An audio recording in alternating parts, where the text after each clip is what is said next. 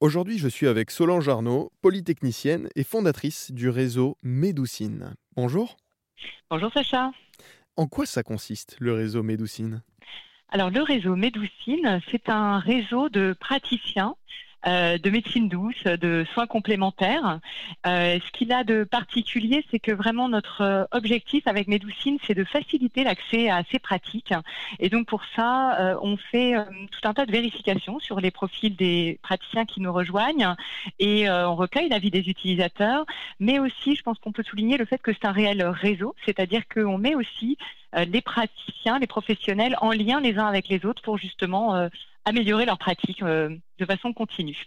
Et puis, euh, peut-être pour le dire de façon plus technique, parfois les gens nous décrivent comme le Doctolib des médecines douces, puisque effectivement, on peut, euh, une fois qu'on a trouvé le praticien qui nous convient, eh bien, prendre rendez-vous avec lui sur le site medoucine.com.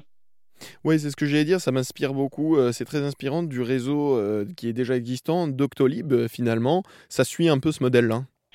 D'une certaine manière, effectivement, dans la mesure où euh, ben, on référence des professionnels et on permet la prise de rendez-vous.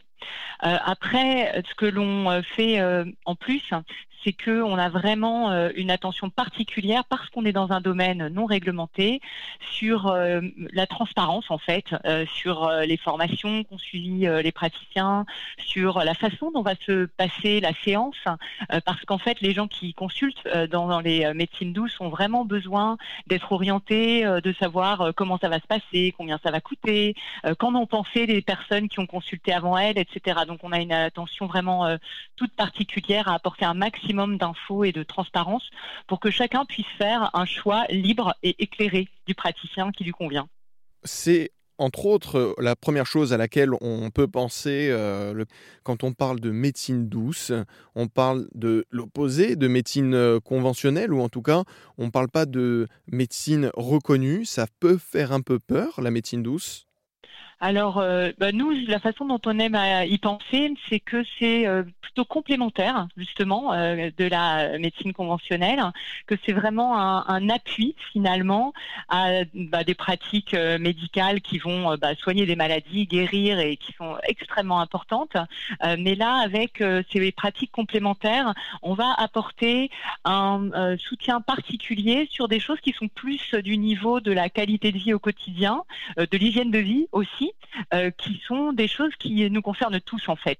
Euh, euh, le, stress, la gestion des émotions, le sommeil, la nutrition, voilà, toutes ces choses-là qui sont en fait essentielles à la santé et qui permettent réellement à chacun d'entre nous d'agir pour sa santé. Et donc dans ce réseau de médecine douce, qu'est-ce qu'on va retrouver comme praticien? Alors on a énormément de pratiques. Hein. Euh, L'OMS référence 400 euh, pratiques euh, complémentaires. Donc nous, on en a une quarantaine, je dirais, mais les principales sont les plus connues en, vérité. Hein. C'est bah, évidemment l'ostéopathie, mais aussi l'hypnose, la naturopathie, la sophrologie, la réflexologie, le shiatsu, l'énergétique chinoise. Voilà, toutes ces pratiques qu'on appelle, alors le terme médecine douce est peut-être mal approprié, mais en tout cas qu'on peut appeler complémentaires? Et pour en apprendre plus sur ces soins complémentaires, je vous donne rendez-vous sur la page Erzen et évidemment sur le site Médoucine qui a été fondé par Solange Arnaud avec qui j'étais.